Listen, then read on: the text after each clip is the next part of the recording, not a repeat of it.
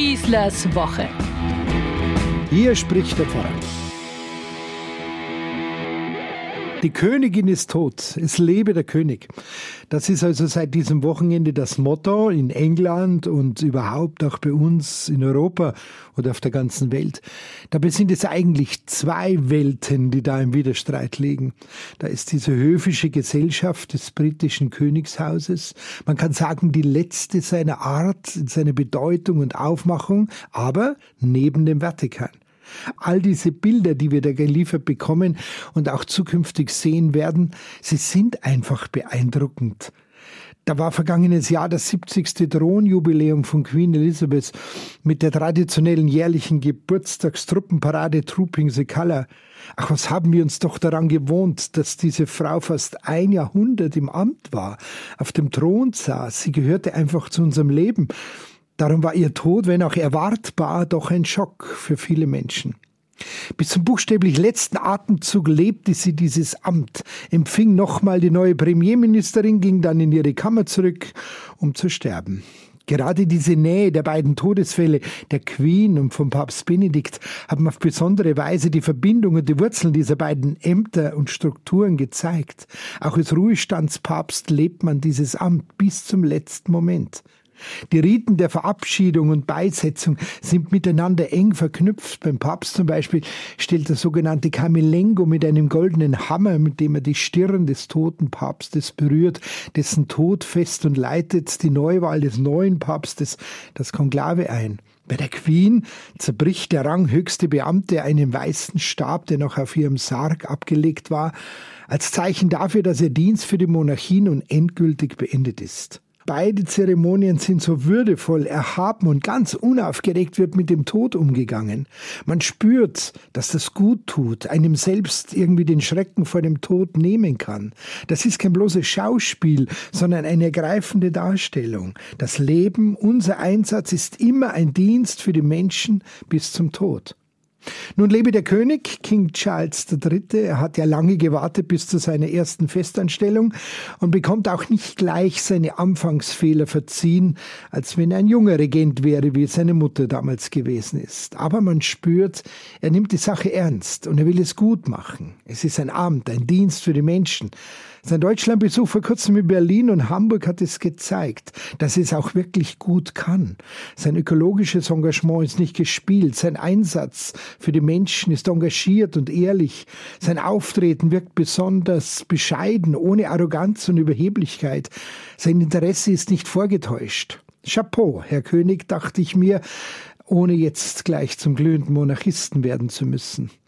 Man muss es auch nicht, aber sollte doch dieses Amt etwas verstehen lernen wollen, will man darüber reden. Er, der Amtsträger, verbindet nun mal die Menschen und das Volk, er eint er gibt Rückhalt und Zielstrebigkeit, so wie seine Elisabeth nach dem Zweiten Weltkrieg beispielhaft gemacht hat und was man ihr immer hoch anrechnen wird.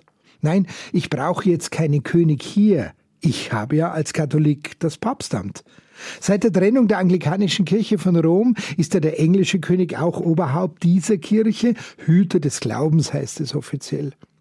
Es haben sich sozusagen zwei Parallelstrukturen von Führungsmodellen herausgebildet. Beiden gleich ist, dass sie heute keine irdische Macht mehr besitzen, weder der Papst noch der König von England. Sie können politisch nicht eingreifen, den Brexit nicht verhindern, einen Krieg wie in der Ukraine nicht stoppen, die Wirtschaft im In- und Ausland nicht steuern. Sie sind ein moralisches Amt, ein sichtbares Zeichen dafür, dass nur gemeinsam Communio möglich ist, in der jeder seine Aufgabe verantwortungsvoll übernimmt.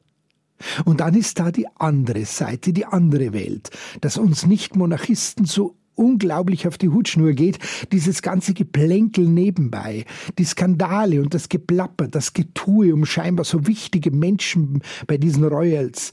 Diese beiden Nervensägen sollen endlich mal Ruhe geben und sich um ihre Kinder kümmern, seufzte einmal Harald Schmidt über Prinz Harry und seine Meghan. Und es stimmt, es ist mir sowas von egal, wer von den beiden jetzt zur Gründung kommt und wer nicht, wer wo sitzen darf, auf dem Balkon hinaustreten darf, ob Megan die Kate nun mag oder nicht und so weiter und so weiter. Was soll denn dieser Humbug angesichts täglicher unzähliger Opfer in weltweit wütenden Kriegen, ob Ukraine, Sudan, Jemen und wo noch alles? Haben die keinen Anstand, sich bitte doch etwas zurückzunehmen und vor allem nicht so wichtig zu nehmen?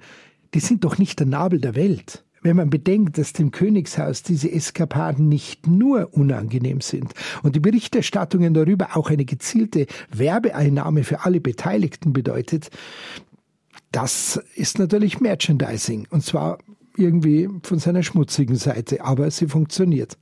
Dann erscheint alles natürlich schnell wieder in einem anderen Licht. Naja, es ist menschengemacht, was sonst, und es ist alles Business. Das Amt aber ist viel, viel mehr. Kardinal Marx hat bei der Krisenmesse in der Karwoche heuer Münchner Dom bereits darauf hingewiesen und wir haben es jetzt gesehen. Der Höhepunkt der Krönung war nicht das Aufsetzen dieser Krone auf das Haupt des neuen Königs. Eine Krone kann jeder tragen, aber wirklich annehmen soll es der, der dazu bestimmt und berufen ist. Das drückt die Salbung aus. In unserer Kirche die Salbung mit Krisamöl. Und hier beginne ich jetzt zu brennen. Bei der Taufe ist jeder von uns schon einmal zum König gesalbt worden. Und nicht nur das. Zum König, zum Priester und zum Propheten wurden wir gesalbt.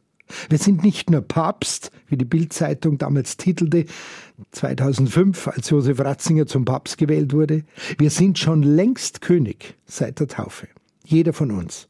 Es genügt niemals, wenn nur einer diese Würde besitzt. Alle tun es, alle Christen, ein ganzes Volk. Und wie die Salbung selbst soll uns diese Würde unter die Haut gehen. Das ist nichts Oberflächliches wie eine Kopfbedeckung, wie eine Krone. Bei aller Distanz, also zu einer Monarchie, die wir hier so nicht kennen, wir können alle etwas für uns lernen. Vor allem Respekt voreinander und vor allem Würde, die einem jedem unabsprechbar ist.